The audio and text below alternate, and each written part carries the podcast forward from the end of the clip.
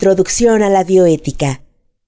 Conferencia impartida por el doctor Gustavo Ortiz Millán el 2 de mayo de 2012 en el aula magna de la Facultad de Filosofía y Letras de la UNAM. Segunda parte. Algunas preguntas de la ética normativa. Toda la gente que piensa que la ética debe ser normativa se pregunta cosas como ¿cuáles son los principios básicos de lo correcto y lo incorrecto? ¿Qué es lo que hace a una persona una buena persona una persona virtuosa? ¿Cuáles son las cosas que son más valiosas en la vida? ¿Cómo sería una sociedad justa? Ese es el tipo de cosas que se pregunta la, ética normativa. Es el tipo de preguntas que tratan de responder algunas de estas teorías que les voy a mencionar ahora. Por ejemplo, el kantismo. Kant formula una teoría normativa que dice, ah, ¿estás en conflicto? ¿No sabes qué hacer? Mira, aquí hay un método. Está esto que se llama el imperativo categórico y es un método que tú puedes seguir para determinar qué acción tomar. ¿Cuál es la acción moralmente correcta? Está el consecuencialismo. La versión más famosa de esta teoría es el utilitarismo. El utilitarismo nos dice, ah, ¿tú no sabes qué hacer? ¿Estás en duda acerca de qué curso de acción tomar? Bueno, pregúntate, ¿Qué curso de acción va a tener las mejores consecuencias en términos de maximizar felicidad o bienestar o lo que sea? Bueno, entonces esa sigues. Nos da un principio para seguir en casos en que no sabemos qué hacer. La ética marxista es una ética normativa. Es decir, no sabes qué hacer, bueno, pues tú debes hacer aquello que ayude al avance de los intereses del proletariado, por ejemplo la ética feminista en algunas de sus versiones. De hecho, el feminismo es una ética y es una ética normativa. Esencialmente es una ética normativa. Porque ¿qué nos dice el feminismo? El feminismo no nada más describe un, cierto estado de cosas, no simplemente dice, mira, hay diferencias entre los hombres y las mujeres, diferencias en términos de desigualdad, de discriminación, etc. No nada más dice eso. El feminismo lo que dice es, hay estas diferencias y debemos acabar con ellas, debemos minimizarlas, debemos hacer que las mujeres sean iguales en todos los sentidos moralmente relevantes con los hombres. Eso es una posición normativa. Si el feminismo dice eso, entonces el feminismo es una ética normativa. Extrañamente no todo el mundo piensa así dentro del feminismo y hay muchas feministas que piensan que la ética no debe ser normativa, una ética feminista. La teoría del derecho natural y el naturalismo dicen, mira, sí, ¿quieres saber qué hacer? Bueno, hay derechos naturales como parte del mundo. En el mundo hay valores como parte de la estructura de la realidad. Es una tesis metafísica. Y a través del correcto uso de la razón, tú vas a descubrir esos valores. Esta es la teoría que está debajo de la ética de la Iglesia Católica. Es la teoría que propuso Santo Tomás y que hasta el día de hoy mantiene la Iglesia Católica. Y por cierto, las éticas religiosas son todas normativas. Todas te dicen, si tú eres miembro de esta religión, es más, dirían incluso esto aplica para los que no son miembros de esta religión, deben hacer esto, deben seguir los mandatos de Dios. Eso es normativo. Debe seguir los mandatos de Dios. O debe seguir lo que dice el Papa. O lo que dice la Biblia. Las teorías de los derechos humanos son normativas. Dicen, están estos derechos y en cualquier circunstancia deben respetarse. Y esto que se llama la ética de principios, que es fundamental para la bioética. En los años 80, me parece, dos filósofos norteamericanos, Tom Bishop y James Childress, publican un libro que se llama principios de ética biomédica. Y entonces dicen, hay esta serie de principios que toda la gente que hace bioética debe seguir, que son el principio de beneficencia, el principio de no maleficencia, el principio de autonomía y el principio de justicia. Son cuatro principios que toda la gente que hace bioética debe seguir. Y ahora se han hecho como, es como la Biblia de la bioética. Todos estos enfoques son normativos. Los pueden contrastar ahora, tal vez ya quede más claro. Estos son normativos y los otros, los de, por ejemplo, la hermenéutica, el deconstruccionismo, la metaética en general, el enfoque de la fundamentación ontológica de la ética de Eduardo Nicol y Juliana González, no son normativos. No se proponen ser normativos. Se proponen decirnos simplemente, hacer una descripción del mundo moral y de los compromisos metafísicos, epistemológicos, etcétera, que tiene la moralidad. Bueno, tenemos estas dos teorías. Ahora vamos a ver lo que es la bioética y cómo aplicamos estas teorías a la bioética. Y yo voy a tratar de convencerlos de que lo que la bioética necesita son éticas normativas, no éticas no normativas. Bueno, por principio la bioética es parte de lo que se llama ética práctica o aplicada. Esta parte de la ética es la que ha tenido más relevancia en los últimos tiempos debido a que la gente está muy interesada en la resolución de problemas prácticos que vivimos día a día. En la ética práctica se intenta aplicar las teorías normativas para que éstas nos digan cuál es el curso de acción correcto para la resolución de problemas morales prácticos. Me van a decir, bueno, ya desde aquí, desde el modo en que estás definiendo las cosas, estás tomando posición a favor de las teorías normativas. Sí, lo confieso, tengo prejuicio a favor de esas teorías. Y se los dice alguien que, hace metaética. sí. Y esto que estamos haciendo es un poco un ejercicio de metaética. Es decir, cuáles son las teorías morales, qué tipo de teorías morales son las que necesitamos para hacer ética y para hacer bioética. Eso es una pregunta metaética. Pero simplemente hablar de ética aplicada, ¿qué estamos haciendo? ¿Aplicando qué? Aplicando las teorías, las teorías normativas. ¿O se pueden aplicar las teorías no normativas? ¿Cómo se aplican? ¿Haciendo simplemente una descripción? Eso en realidad no es el, lo que pensamos cuando pensamos en aplicación. Veamos algunas áreas de la ética práctica. Y esto es ética práctica en general. Por ejemplo, la ética de la política, donde tenemos problemas como el problema que los eticistas llaman de, de, las manos sucias, el problema de la corrupción, el problema de la moralidad pública, etc. Tenemos lo que es la ética poblacional, que tiene que ver con cuestiones de poblaciones como derechos de generaciones futuras, problemas morales relacionados con el crecimiento poblacional, con políticas poblacionales, con las migraciones. Tenemos la ética de los negocios, que tiene que ver con la responsabilidad social de las empresas, los límites adecuados para una competencia aceptable, etc. La ética jurídica, que tiene que ver con cuáles son los estándares morales que deben guiar la conducta de agentes jurídicos en el ejercicio de, su profesión, la ética sexual, que tiene que ver con diversidad sexual, prostitución, pornografía, matrimonio homosexual, etc. Es un área bien interesante. Y tenemos la bioética. Todos estos son casos de aplicación de teorías éticas a casos particulares. La bioética es uno de ellos. Entonces es un área de la ética práctica. Entonces la bioética investiga asuntos éticos que surgen a partir de las ciencias de la vida. La medicina, la genética, la biología, la investigación científica, salud pública, etc. Y les aplica los principios y métodos de la filosofía moral. La ética médica y la ética de la genética, por ejemplo, son subconjuntos de la bioética.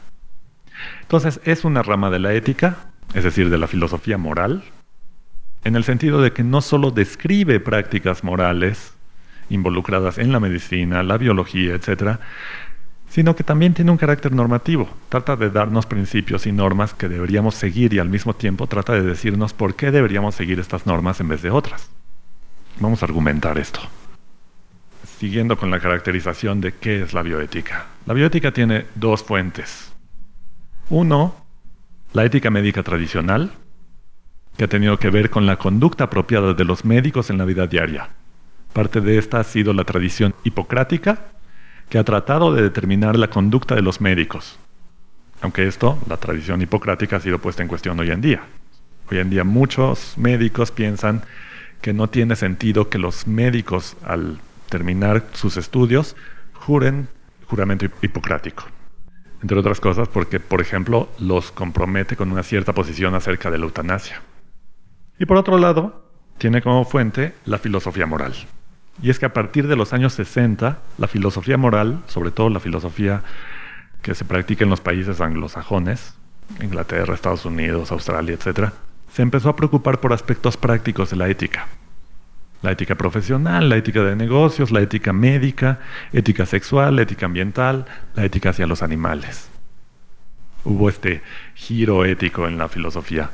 La filosofía moral volteó a ver todos estos problemas aplicados y dijo, bueno, tenemos que decir algo.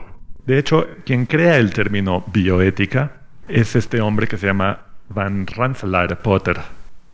Y él decía, la humanidad necesita urgentemente una nueva sabiduría que le proporcione el conocimiento de cómo usar el conocimiento para la sobrevida del hombre y la mejoría de su calidad de vida. Este concepto de la sabiduría como guía para actuar el conocimiento de cómo usar el conocimiento para el bien social podría llamarse la ciencia de la supervivencia y sería un prerequisito para mejorar la calidad de la vida.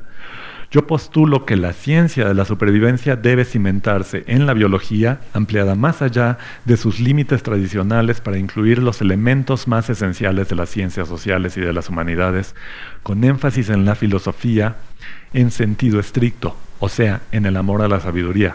La ciencia de la supervivencia debe ser más que una ciencia y para ello propongo el término bioética, con objeto de subrayar los dos ingredientes más importantes para alcanzar la nueva sabiduría que necesitamos tan desesperadamente, el conocimiento biológico y los valores humanos.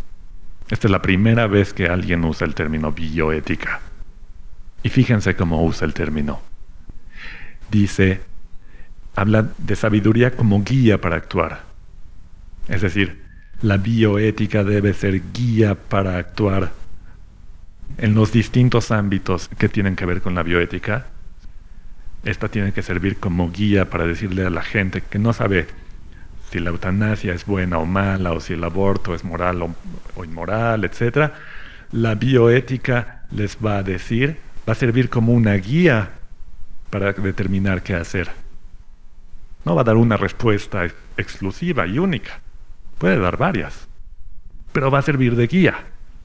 Esa es la idea. Entonces ya desde el momento en que se formula la idea de una bioética, se formula con un carácter normativo. ¿Cuáles son algunos de los principales problemas de la bioética? La ética médica, la cuestión de trasplantes de órganos, es decir, cómo decidimos a quién le damos órganos cuando estos falten, por ejemplo. Es un asunto ético bastante importante para los médicos. Cuestiones de diagnóstico prenatal. Es decir, por ejemplo, ¿qué hace una mujer cuando durante su embarazo se le detecta que el producto de la gestación viene con problemas genéticos? Uy, ¿qué hace si sabe una mujer embarazada que su hijo viene con malformaciones, por ejemplo, que es anencefálico. Pues tal vez el médico incluso le diga, bueno, tiene tan pocas posibilidades de supervivencia que lo mejor es interrumpir el embarazo. O cambiemos un poco el escenario. ¿Qué hace una mujer cuando sabe que el hijo al que va a dar a luz tiene síndrome de Down? ¿Es permisible el aborto? ¿Es permisible interrumpir el embarazo con un síndrome de Down? Ah, ahí ya la cuestión es más complicada. También tiene que ver la bioética con cuestiones como las nuevas herramientas en reproducción humana, como la fertilización in vitro o la donación de óvulos o de espermatozoide.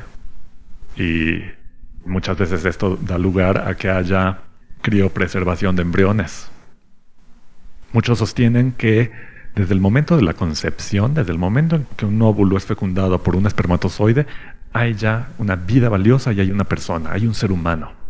Bueno, pues parece que con la criopreservación de embriones también tenemos un montón de seres humanos ahí. ¿Son moralmente valiosos? ¿Qué es lo que hace que una célula sea moralmente valiosa? De hecho, es moralmente valiosa.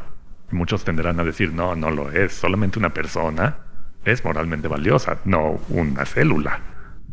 Bueno, entonces, ¿qué es lo que le da valor a la vida humana? ¿Y quién nos va a decir eso? ¿Nos los va a decir la biología? Parece que no.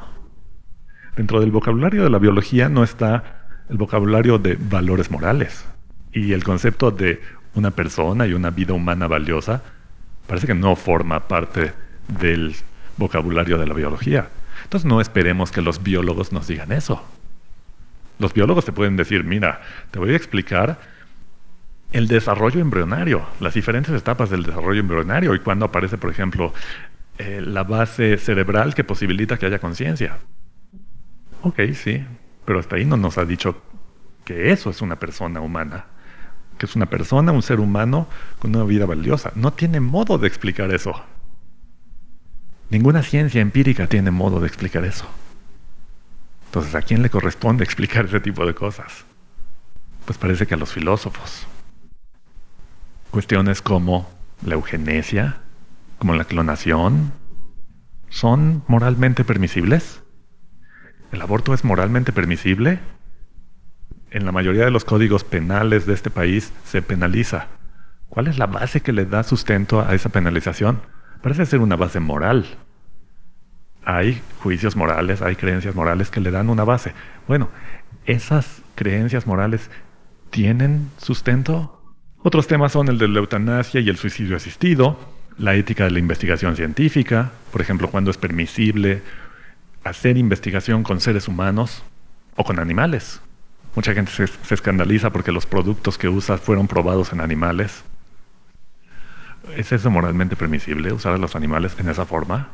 ¿O cuándo, bajo qué circunstancias es moralmente permisible usar a los seres humanos para la investigación?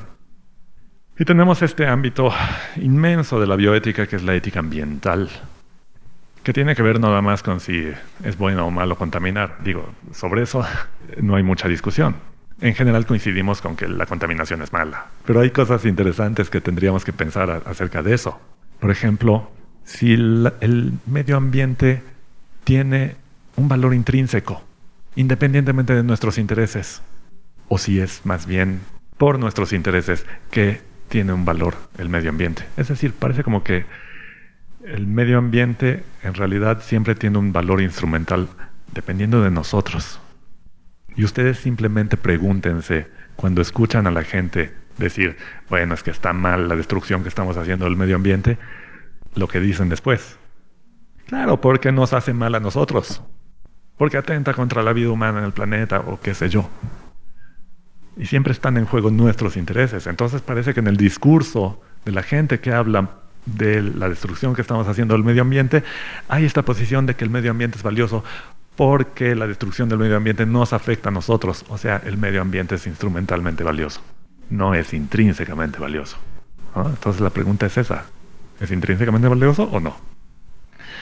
Y lo que tiene que ver con la ética animal, la ética hacia los animales, que es un ámbito inmenso y que tiene que ver también con cuestiones acerca del valor de la vida de los animales. Si eso es intrínsecamente valioso o no. Si el dolor de los animales tiene alguna significación moral, o las vidas de los animales tienen una significación moral, o es solamente por nosotros, porque nos afecta a nosotros. Ustedes escuchen, por ejemplo, los argumentos que la gente da en contra de las corridas de toros. O sea, del lado progresista. ¿Qué es lo que suelen decir? Dicen, las corridas de toros son malas porque mira tú que le estamos enseñando a esta sociedad, a los niños, ¿no? Les estás enseñando violencia. Lo que está debajo de ese argumento es, las corridas de toros son malas porque son malas para las relaciones de los seres humanos, porque son malas para los seres humanos. Esa respuesta está dando por sentado que lo que en última instancia importa son los seres humanos. Y uno diría, bueno, no, que no importa también el dolor del toro. ¿Cuándo es moralmente justificable infligir dolor intencionalmente a un animal? Que se hace en los espectáculos, eh, a veces sucede en, pues sí, en las corridas de toros, en los jaripeos, en todas estas cosas, en los, eh, estos espectáculos en los que interactuamos con los animales. Pero también sucede, por ejemplo, con los métodos de producción de carne. ¿Cuándo está moralmente justificada la producción de carne animal? Parece que son métodos que necesariamente involucran un grado de sufrimiento. Bueno, ¿se justifica? La mayor parte de la gente piensa que sí se justifica. Y básicamente lo demuestran porque comen carne. Hay gente que piensa que no, que nunca se justifica, porque además, dados los modos modernos de producción masiva de carne, de producción intensiva, es inevitable que los animales sufran. Entonces, nunca se justifica. Son algunos de los problemas entonces que entran dentro de lo que es la bioética. ¿sí? La bioética es un campo interdisciplinario. La bioética está constituida por distintas disciplinas, por la biología, la medicina, el derecho, la economía, la antropología, el trabajo social, también tiene que ver con eso, la filosofía, la ecología, la genética, la psicología, la sociología, la veterinaria también, la religión, la demografía, entre otras muchas. Ahora, la mayoría de estas disciplinas, como la medicina, la biología, etc., tienen un enfoque empírico, descriptivo, explicativo, no normativo. Y está bien, no queremos que la biología sea normativa o que la investigación científica sea normativa. Sí queremos que se rija por principios normativos, sí, sin duda. Pero que en sí misma estas disciplinas sean normativas, no lo queremos. Serían mala ciencia. Entonces ni la biología, ni la antropología, ni la sociología, ni la genética pretenden ser normativas. ¿Qué es lo que puede aportar la ética, la filosofía moral? Por principio digamos que sí, que tiene ese carácter normativo. Digamos luego que no es la única disciplina que tiene un carácter normativo. Si hay algún abogado aquí dirá, el derecho es normativo, la religión en algún sentido es normativa. La moralidad es solo uno de los sistemas normativos que operan dentro de una sociedad pero de algún modo todos los otros dependen en buena medida de ella. Es decir, el derecho depende en buena medida de la moralidad. Entonces, eh, la religión también, las normas religiosas, y más bien, esto lo tendría que argumentar, pero yo creo que es la religión la que depende de la ética y no al revés como suele pensar la gente. Es decir, simplemente piensen que para que exista una institución como la de la religión, tenía que haber previamente normas morales. Si no, no podía existir. Entonces la bioética tiene que tomar en cuenta esos otros sistemas normativos que operan dentro de una sociedad. Pero en última instancia lo que interesa es determinar la corrección moral de prácticas o problemas generados en el contexto de las ciencias de la vida. Determinar la corrección moral esto es algo que una teoría ética no normativa no puede hacer, porque no está diseñada para eso, no es su interés. ¿Qué puede aportar a la bioética una teoría ética no normativa? Puede aportar, por ejemplo, pensemos ahora en el caso de las ciencias, una explicación científica que determine los principios o los valores que subyacen a prácticas, códigos o instituciones morales. Pero lo que va a hacer es que va a explicar, va, a describir y va a decir, mira, estas son las prácticas morales existentes en la sociedad. ¿no? Por ejemplo, la sociología va a decir, mira, estas son las, las prácticas sociales de determinado grupo social y estos son los valores que se desprenden de eso. Es una descripción y una explicación. Y ya. Las filosofías metaéticas no normativas pueden dar un análisis conceptual, pueden clarificar conceptos y decir, mira, moralidad se usa así y ética se usa así. Y el concepto de obligación quiere decir esto, y deber es esto otro. Y ya. O sea, básicamente te van a. tienen un carácter explicativo.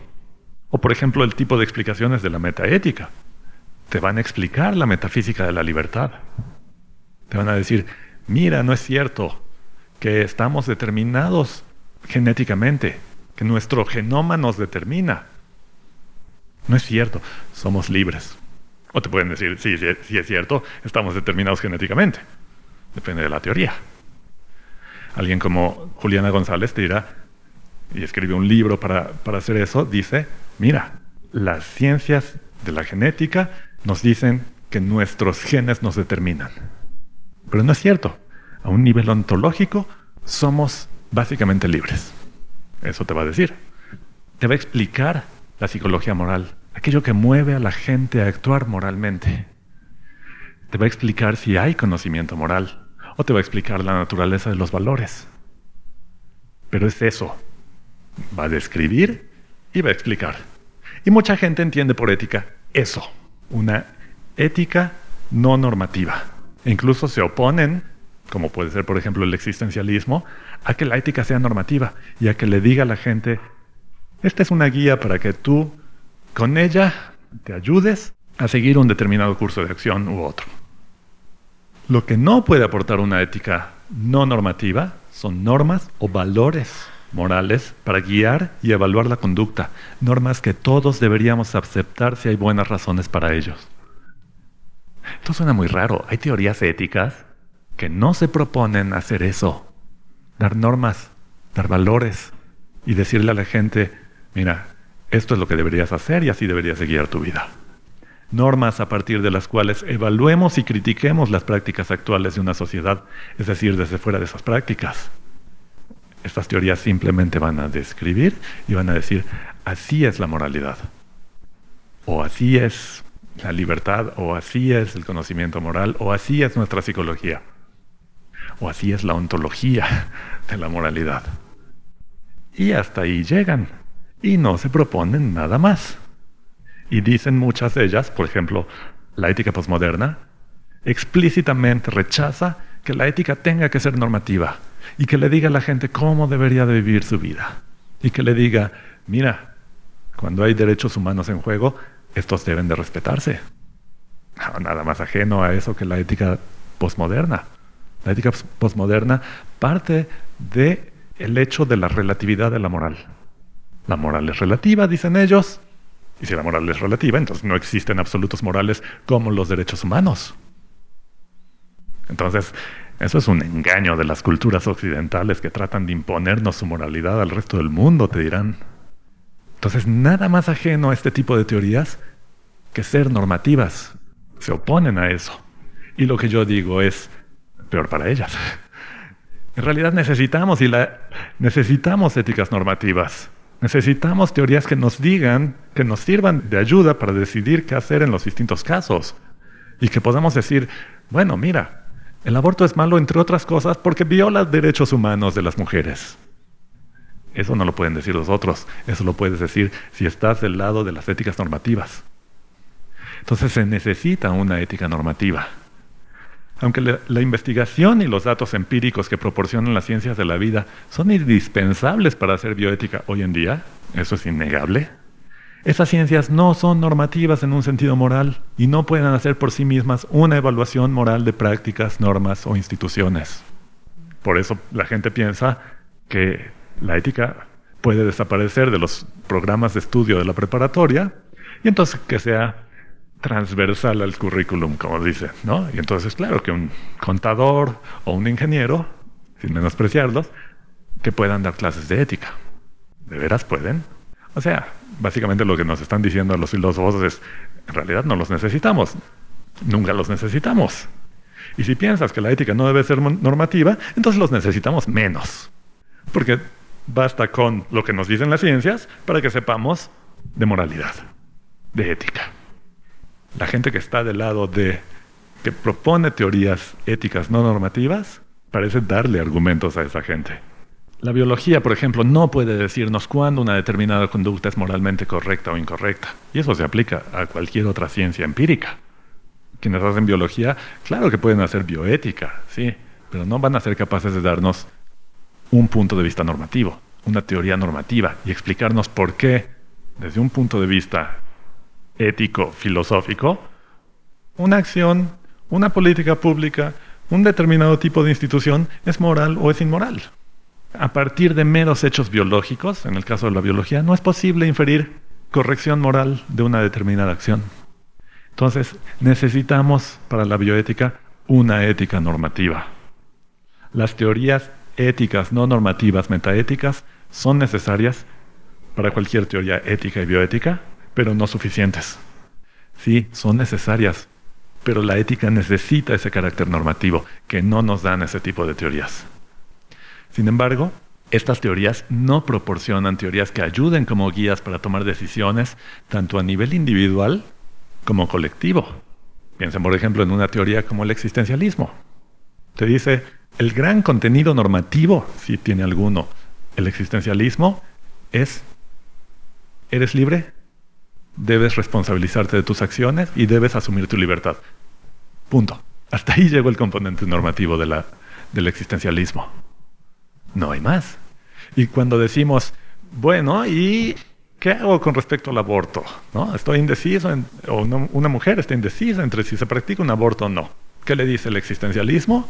Eres libre. Responsabilízate de tus acciones.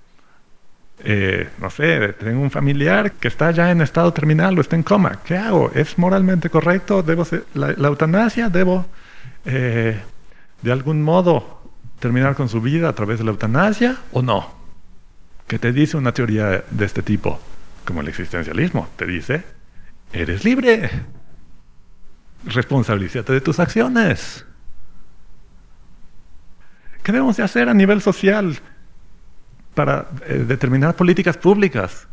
Queremos saber como legisladores que hagan leyes, ¿sí? que tengan un contenido moral acerca, por ejemplo, de la reproducción asistida, como se está haciendo hoy en día en el, en el Congreso. ¿Qué dice el existencialismo?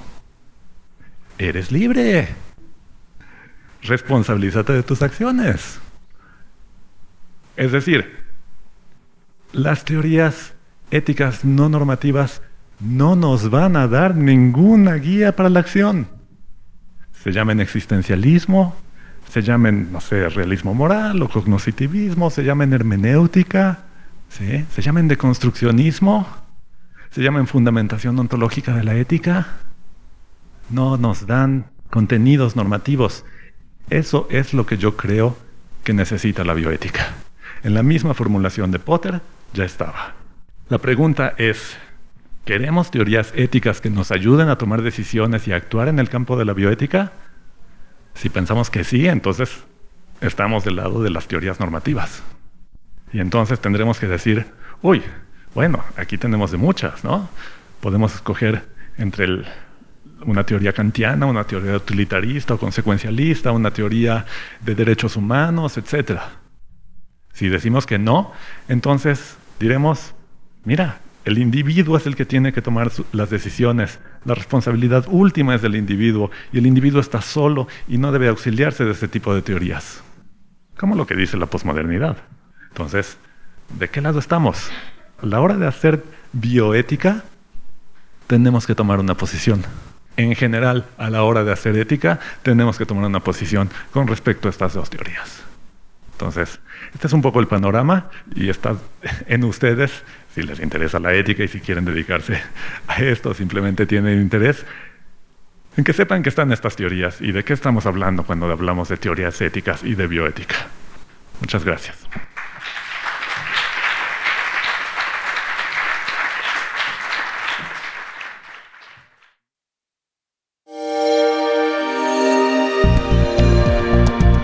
Descarga Cultura. Descarga Cultura. Punto UNAM.